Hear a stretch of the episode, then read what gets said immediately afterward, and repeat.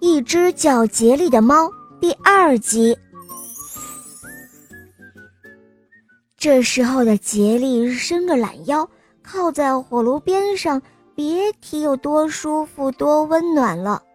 可是就在这个时候，那位先生看到了杰利，他嚷道：“哦，我的天哪！瞧啊，这是什么？哪里来的野猫？快把它扔出去！”那位先生生气地把杰利一脚踢出了后门。杰利仍然在后门，他换着两只脚蹦跳着，想使自己暖起来。他冷得直打哆嗦，外面实在是太冷了。哦，好冷啊！哦，天哪！我现在该怎么办啊？哦，我想在这儿再等一会儿，也许那家人会改变主意，然后可怜我，再把我放进去的。杰利这样想着。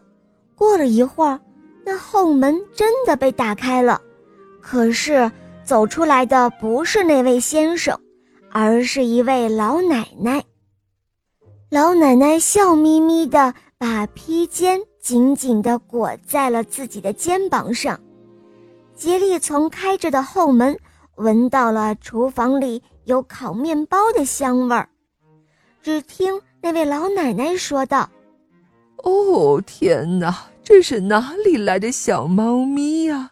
哦，我可以让你进来，但是你可千万不要发出声音哦。哦，我得瞒着他们收留你。”懂了吗？杰利朝着后门跳去，趁老奶奶没有改变主意的时候，他一下子就溜了进去。哦，来吧，小猫咪，陪我这老太婆坐在这儿烤烤火。哦，从来没有一个人真正的有时间可以陪着我这老太婆说会儿话哟。老奶奶坐在火炉边的摇椅上晃着，杰利舒舒服服地趴在她的腿上。哦，可爱的小猫咪，这漫长的冬夜，哦，你就在这火炉边和我一起过吧。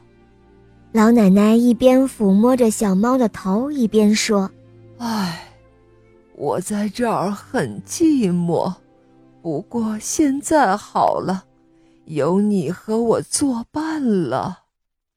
小猫咪开心的看了看老奶奶，然后它点了点头。